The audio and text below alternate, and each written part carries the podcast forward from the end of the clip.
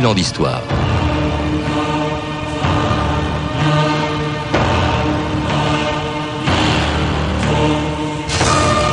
Si, plus de 150 ans après sa mort, on lit encore Balzac, c'est que les héros de ses romans et leurs passions sont intemporels. Seul Shakespeare a inventé une humanité aussi large et aussi vivante, écrivit un jour Zola en parlant de la comédie humaine. Mais les milliers de personnages inventés par Balzac dans la centaine de romans et de nouvelles qu'il a écrits en moins de 20 ans auront eu finalement raison de ce bourreau de travail, mort épuisé à 51 ans, en laissant derrière lui une œuvre qui reste, avec celle de Victor Hugo, la plus importante de la littérature française au XIXe siècle. Pour moi, travailler, c'est de faire quelque chose qui m'use, qui m'épuise. Hein? Des yeux injectés de sang, des crampes dans les mains quand j'écris, le cœur qui s'emballe. Pendant longtemps, moi-même, je n'ai pas su ce que je faisais, mais maintenant je le sais. Quand j'aurai réuni et cousu ensemble tous mes livres, ce sera comme une vision immense de notre société, de notre siècle.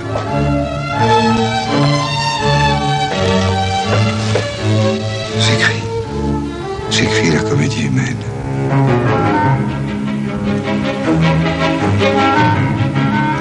François Talandier, bonjour. Bonjour. Alors c'était euh, Gérard Depardieu dans le téléfilm de José Dayan, Balzac dont nous avons rappelé hier avec vous la jeunesse et les débuts difficiles, puis la parution à partir de 1829 des premiers romans de ce qui deviendra la comédie humaine, le titre d'une œuvre euh, immense, euh, mais qui n'a été trouvé qu'en 1840. Pourquoi ce titre, la comédie humaine, alors que la plupart des personnages de Balzac sont plutôt des personnages tragiques et que lui-même avait une vision plutôt pessimiste de la société dans laquelle il vivait Oui, je crois que euh, Balzac cherche à ce moment-là un titre global pour cette espèce de, de- d'ensemble de, romans dont il a conçu l'idée. Euh, on n'est pas très renseigné sur la jeunesse précise de ce titre. Il y a, me semble-t-il, une révi- enfin pas qu'à moi d'ailleurs, une, référence évidente à la Divine Comédie, hein, puisque Dante avait fait tout l'au-delà. Balzac se dit finalement je vais faire tout l'ici-bas. Et puis la comédie parce que, mm, en dépit des aspects euh, souvent effectivement très noirs, très sombres de son univers, euh, Balzac a cette idée que, que nous sommes sur un théâtre. La, la société est une scène où chacun entre à son tour, joue son rôle, bien ou mal, un sort sous les sifflets ou avec les applaudissements, hein, mais que tout ça est une comédie, c'est une perspective de moraliste. hein. N'oublions pas que Balzac a souvent un regard euh, très drôle sur ces créatures. hein. Il y a un humour de Balzac.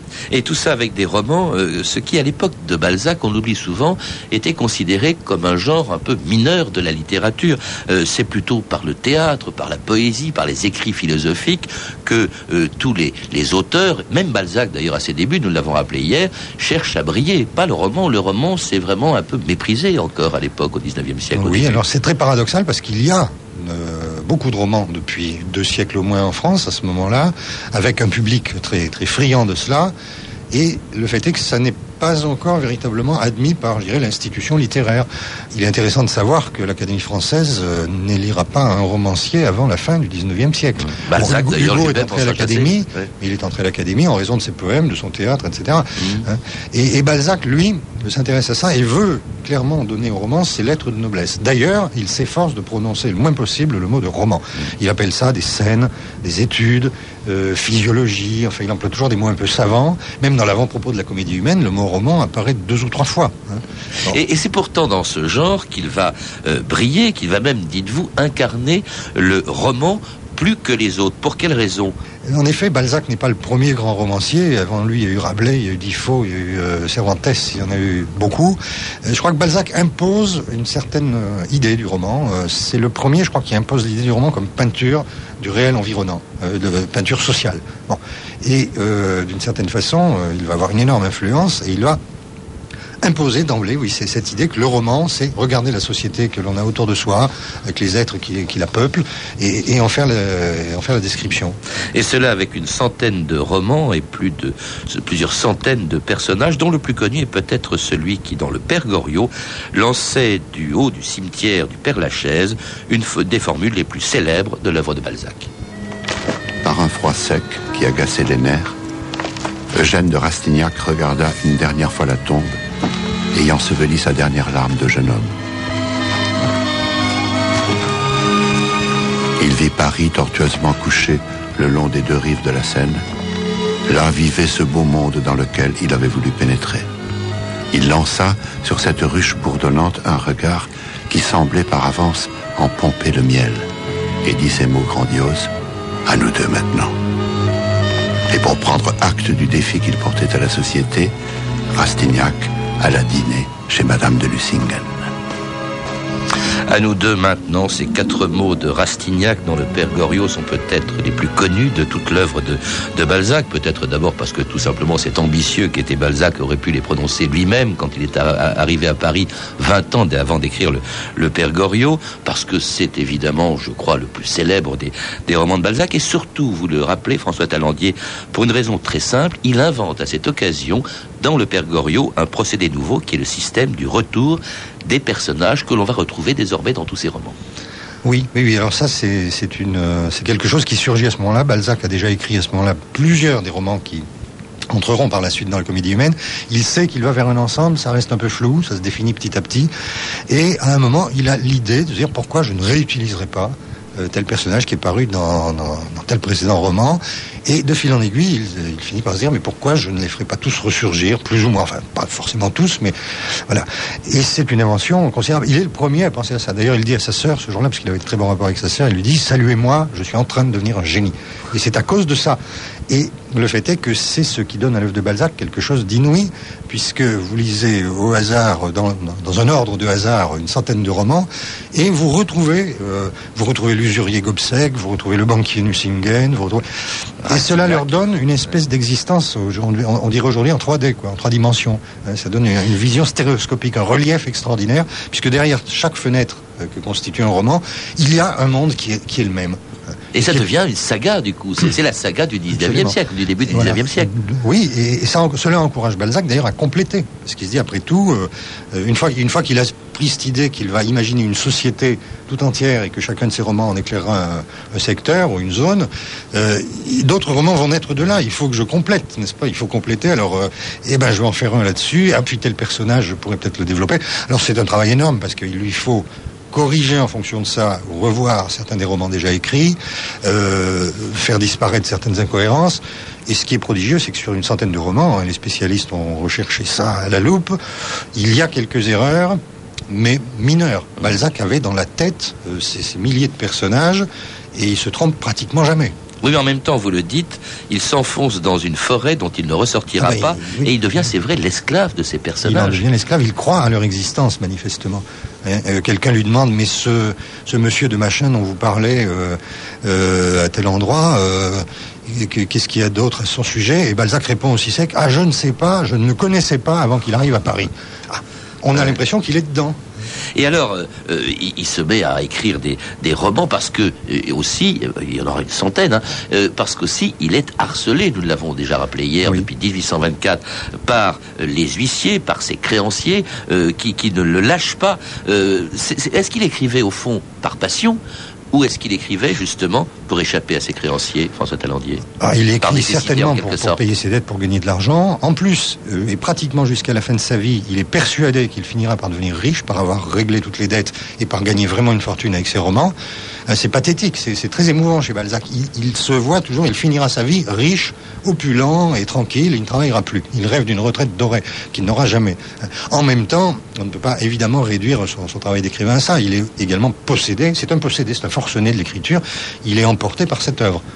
Ouais, dont il sait très bien qu'elle sera une grande œuvre. Il le sait. Balzac sait qu'il est un des, qu'il est en train de faire une œuvre énorme euh, de, son époque. Mais en même temps, alors il y a une espèce de course poursuite, par exemple dans sa maison de Passy, qui est devenue le musée Balzac. Je crois qu'il y avait deux issues pour qu'il échappe à ses huissiers. C'est vrai qu'on peut comprendre aussi que ses huissiers euh, lui en veuillent, François Taillandier, parce que euh, il, vivait sur, un, comment dirais-je, grand train. Il avait un tilbury qui coûtait des fortunes. Il avait plusieurs maisons. Bon, certes, il sera obligé de les abandonner, mais enfin c'était pas quelqu'un qui vivait dans la misère. Il, dépensait des fortunes au restaurant. Balzac, oui, mène, la plupart du temps euh, à ses grands trains.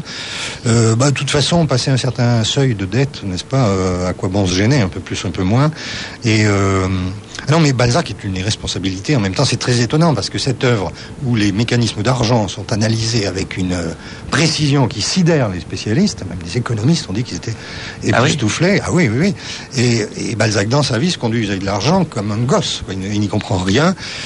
Il en arrive, à mon sens, à certains moments, à être aux limites de la malhonnêteté. Hein. Quand il fait il, vend une propriété parce qu'il est obligé de la vendre. Il la fait racheter par un prête-nom euh, à un très bas prix pour euh, les créanciers n'auront que ça. Enfin, il y a, y a, des micmacs qui sont aux limites. Alors il y a aussi quelque chose qui lui coûte cher. Ce sont tous les, les très nombreux voyages qu'il fait pour aller retrouver Madame Anska à l'autre bout de, de l'Europe, à Dresde, à, Vienne, dans la propriété de Madame Anska euh, en, en Ukraine, où il va donc la rejoindre dès qu'il le peut et en se cachant bien sûr du mari de Madame Anska. Tant que je serai mariée, nous devrons nous résigner à nous aimer par écrit. Évidemment, c'est pas la même chose. J'aime tellement tes lettres. Écrire, toujours écrire. Je passe mon existence à écrire. J'aimerais bien vivre une vraie vie, moi. Sentir autre chose au bout de mes doigts qu'une plume. Caresser autre chose que du papier, d'autant plus que c'est dangereux d'écrire. C'est à cause d'une lettre que ton mari m'a provoqué en duel. Hmm? Non, mais... Il y pense toujours Plus jamais. Mais rassure-toi, il n'est pas éternel. Madame Anska, c'était autre chose donc que les aventures précédentes. Nous avons déjà parlé hier de sa rencontre, ses, lettres signées l'étrangère. Il va la rejoindre, elle tombe dans ses bras, je crois, à Neuchâtel. Et puis, euh, nous avons rappelé qu'ils se sont vus très peu, finalement, en l'espace de 20 ans qu'a duré cette liaison essentiellement épistolaire, avec des interruptions de 7 ans. Mais c'était vraiment une grande passion pour, pour Balzac, bien plus que les aventures qu'il avait eues de nature différente, d'ailleurs avec d'autres femmes avant.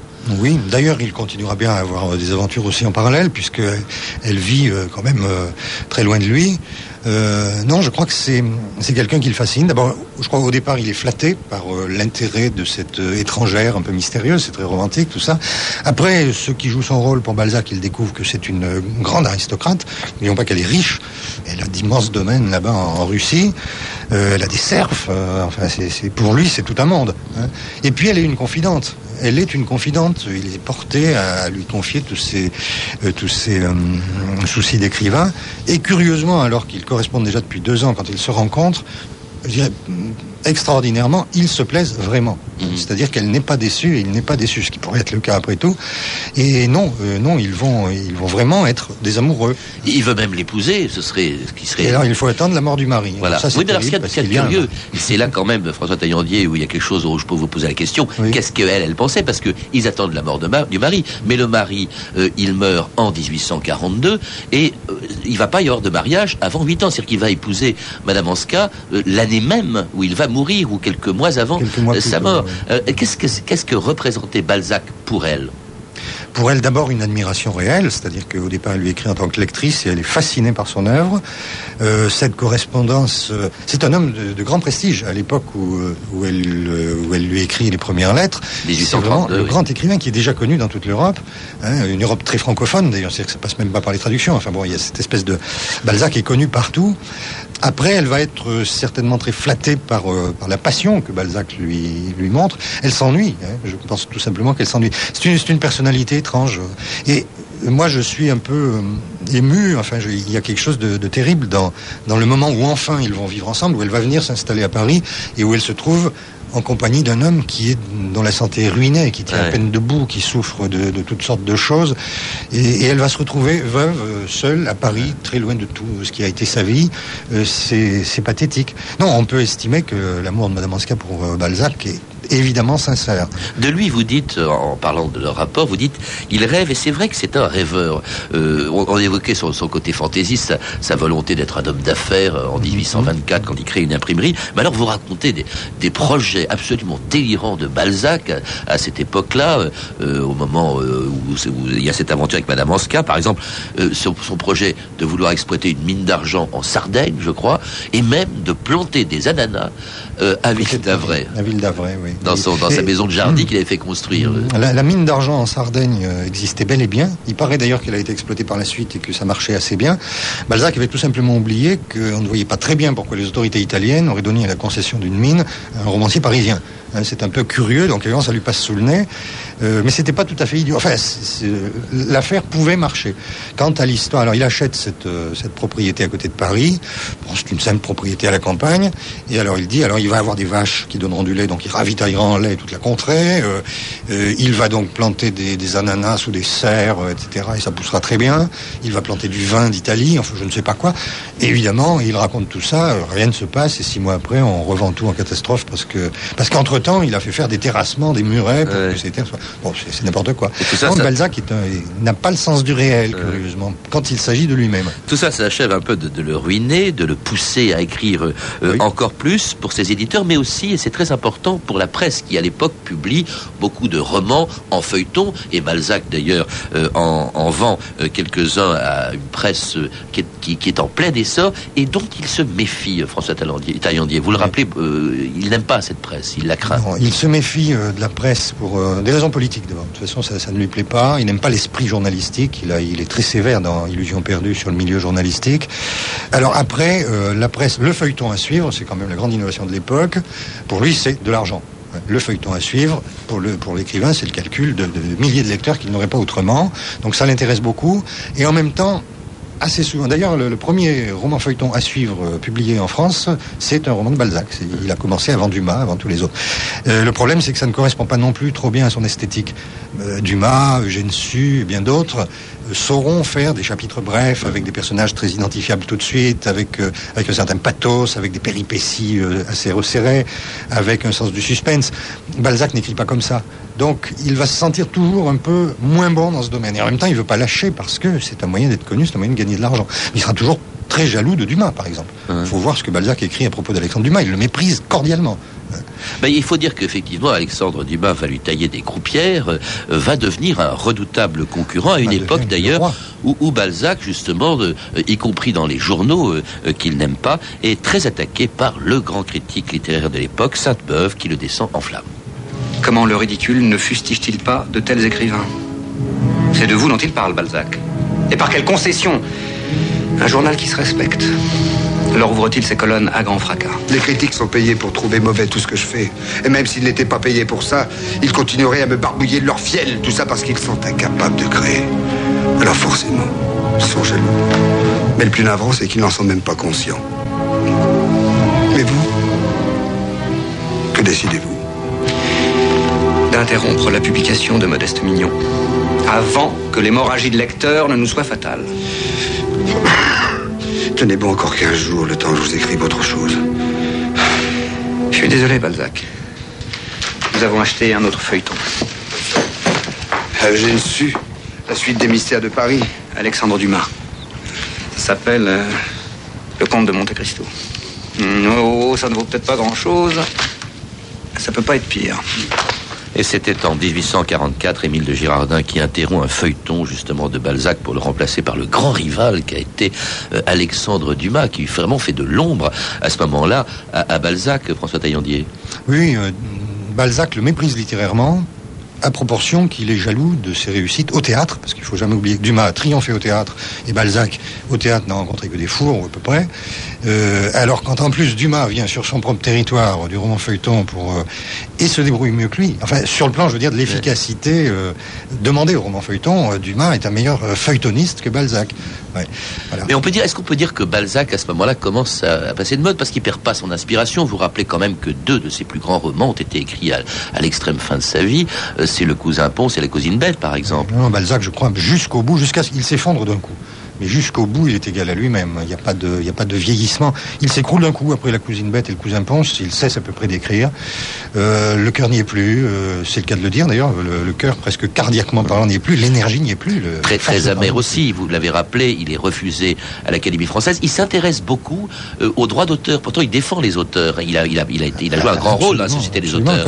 il était très attentif aux questions d'argent. C'est une époque où le droit d'auteur est très très peu pris en compte, voire même pas du tout. On peut être il peut y avoir des contrefaçons, des pillages, n'importe quoi. Balzac est à l'origine d'ailleurs de, la Société des gens de lettres, qui, va s'efforcer de construire un droit d'auteur. Encore un aspect très, très, très actuel d'ailleurs du, personnage. Euh, non, Balzac est, très attentif à tout cela et aura un rôle. Il essaye de convaincre ses, confrères qu'il faut euh, qu'il faut travailler dans ce sens-là. Alors cela dit, il est quand même très amer. Il va passer pratiquement la dernière année de sa vie. Enfin, il part en, 1848. Il va passer un an auprès de, de Madame Anska, euh, qui accepte finalement de l'épouser. C'est assez pathétique à ce moment-là. C'est à ce moment qu'il tombe malade. Alors vraiment, il y a une décomposition du, du personnage. C'est terrible, cette espèce d'effondrement physique. Il devient aveugle euh, ou presque aveugle. Il peut plus écrire. C'est assez pathétique les derniers derniers mois de la vie de Balzac, François Taillandier. Oui, le, le retour de, l'Ukraine euh, jusqu'à Paris, avec Madame Anska qu'il a enfin épousée, c'est un malade, c'est un grand malade. Il, ne peut plus supporter le voyage, il souffre. Et il, a, il a installé une magnifique maison à Paris pour l'accueillir. Alors elle, elle trouve pas ça du meilleur goût, parce que là encore, Balzac est un peu nouveau riche, sans doute. Euh, et puis surtout, oui, il est à l'agonie. Enfin, il arrive, je crois qu'il rentre à Paris, j'ai plus trop les dates en tête, mais en quelque chose comme en mars. Et en juillet, euh, début août, Balzac meurt. C'est-à-dire que le temps de leur mariage, elle vit avec un agonisant. Hein. Et dans, des conditions euh, vraiment atroces. Et, il meurt donc dans la nuit du 18 au 19 août. Vous l'écrivez euh, à l'âge de 51 ans, donc assez jeune. Hein, Quand mhm. on pense que Victor Hugo va lui survivre de 35 ans, alors qu'ils ont à peu près le même âge à 3 ans près. Mhm. Euh, Victor Hugo, d'ailleurs, qui était présent euh, pour les derniers instants de, de, Balzac, il a à peine immense estime pour Balzac. Il se connaissait, il s'était fréquenté, et Balzac vient le voir à son lit de mort, sachant qu'il est vraiment à l'agonie. Balzac ne le reconnaît apparemment plus. Euh, voilà. Hugo qui sera aussi présent aux obsèques à, Saint-Philippe-du-Roule avec un, un très très beau discours le nom de Balzac se mêlera à la trace lumineuse que notre époque laissera dans l'avenir. Il entre le même jour dans la gloire et dans le tombeau. Et c'est vrai que cette gloire, d'une certaine manière, a été un peu posthume. Il était très lu, bien sûr. Mais vraiment, la consécration, c'est après. Comment se fait-il qu'on le lise encore aujourd'hui je, crois que les, écrivains qui l'ont suivi ont joué un grand rôle là-dedans. Euh, Hugo, effectivement, le premier a reconnu euh, le, caractère extraordinaire de, Balzac. Euh, Baudelaire, euh, Baudelaire a écrit des articles. Baudelaire, qui est alors un jeune homme, a écrit des articles sans arrêt. Enfin, il a, beaucoup écrit sur Balzac. Il a, il a essayé de faire comprendre Zola, etc. C'est-à-dire qu'après sa mort, on peut dire très rapidement, le Balzac est reconnu comme un maître par toute l'Europe des écrivains. oui, mais aujourd'hui, comment expliquer qu'on le lise autant encore, qu'il soit actuel? Alors qu'il est mort il y a plus de 150 actuel dans ses préoccupations, c'est une société de l'argent. Euh, c'est regardez par exemple si on prend soin de lire Balzac, euh, le... on n'a pas eu le temps de l'évoquer, mais le, le, regard de Balzac sur l'amour et la sexualité, c'est surprenant, c'est surprenant de modernité. Il faut il faut se plonger dans dans tout ça. Je crois que l'humanité de Balzac, les problèmes de Balzac, euh, enfin les problèmes que pose son œuvre, sont ceux d'une société qui n'a pas fondamentalement changé dans ses données essentielles. Ce qui explique qu'il est l'auteur finalement le plus lu aujourd'hui, je crois, de, du 19e siècle, le plus lu avec Victor Hugo. qui, même dans le monde, je pense. C'est sûrement un des plus.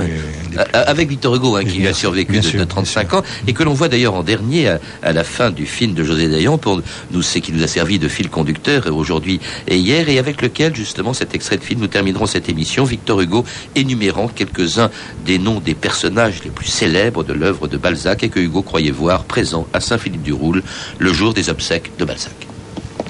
Qui sont tous ces gens? Le peuple de Paris. Le peuple de Balzac. Le peuple de la comédie humaine. Ursule Mirouet. Horace Bianchon, votre confrère. Flore Brasier, dite la rabouilleuse. La famille Rubempré, venue au grand complet. Le juif Gobsec. Le colonel Chabert. La comtesse de Morsauf, avec un bouquet de lys. Ce pauvre Valentin, mais sans sa peau de chagrin. Cette canaille de Vautrin. Coralie, l'actrice. Esther, surnommée la Torpille, prostituée et suicidée. César Birotteau, parfumeur. Rastignac, le cousin Ponce et la cousine Bête. Le brave père Goriot et ses filles. Et l'huissier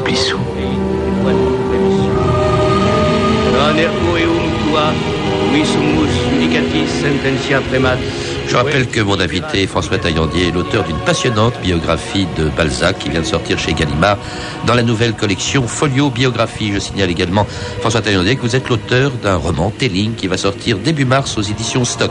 Vous avez pu entendre des extraits de deux téléfilms, Balzac de José Dayan, dont les scénarios et dialogues sont signés Henri Decoing et disponibles en DVD chez TF1 Vidéo, puis Le Père Goriot de Jean-Daniel Verreg, disponible en DVD aux éditions Montparnasse Vidéo. Vous pouvez retrouver toutes ces références par téléphone au 32 30, 34 centimes la minute ou sur franceinter.com. C'était 2000 ans d'histoire, la technique Jean-Philippe Jeanne, documentation Claire Tesser, Claire Destacan et Mathieu Ménossi, et à la réalisation Anne Comilac.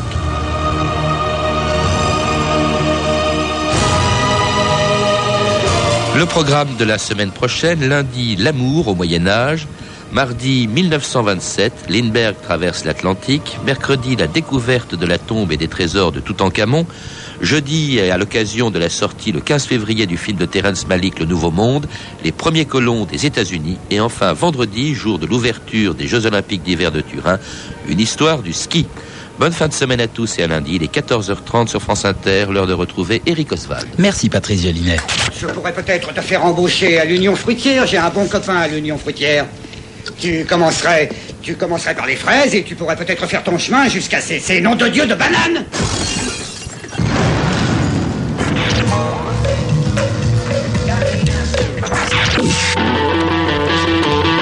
Amis de la musique. Musique. Musique.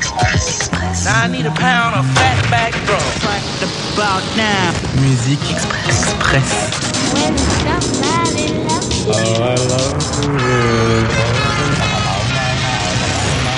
Des sensations musicales inimaginables jusqu'à présent.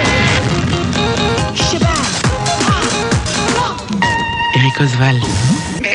Sauvage, ne fous pas le camp quand je te parle, tu entends Bonjour et bienvenue à bord de Musique Express pour la dernière de la semaine. Comme chaque vendredi, nous écouterons un titre long. C'est un titre particulièrement magnifique, Day in Day Out, interprété par Billie Holiday en 1957. Un titre long presque court pour Musique Express. Il ne fait qu'à peine 7 petites minutes. Mais il y a d'autres choses. Isabelle Dordain enregistrait mercredi dernier un nouveau numéro du Pont des Artistes au studio 105 de la Maison de Radio France. Nous avons laissé traîner nos micros comme à l'habitude pour vous emmener pendant les balances des artistes. Les artistes en question sont Géraud, Sears et Dionysos. Mais pour commencer, puisque le week-end arrive, champagne.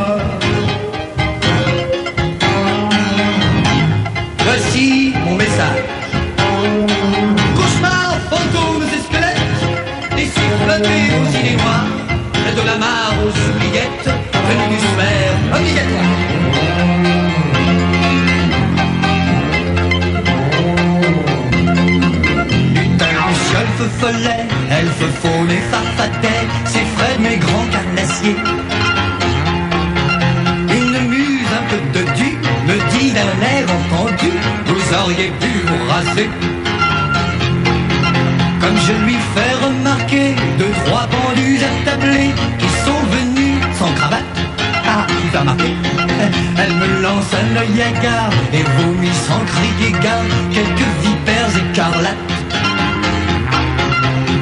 Vampire ébloui par de l'ubarique vestale Égéries insatiables chevauchant des valkyries Infernals appétits de frénésie bacchanale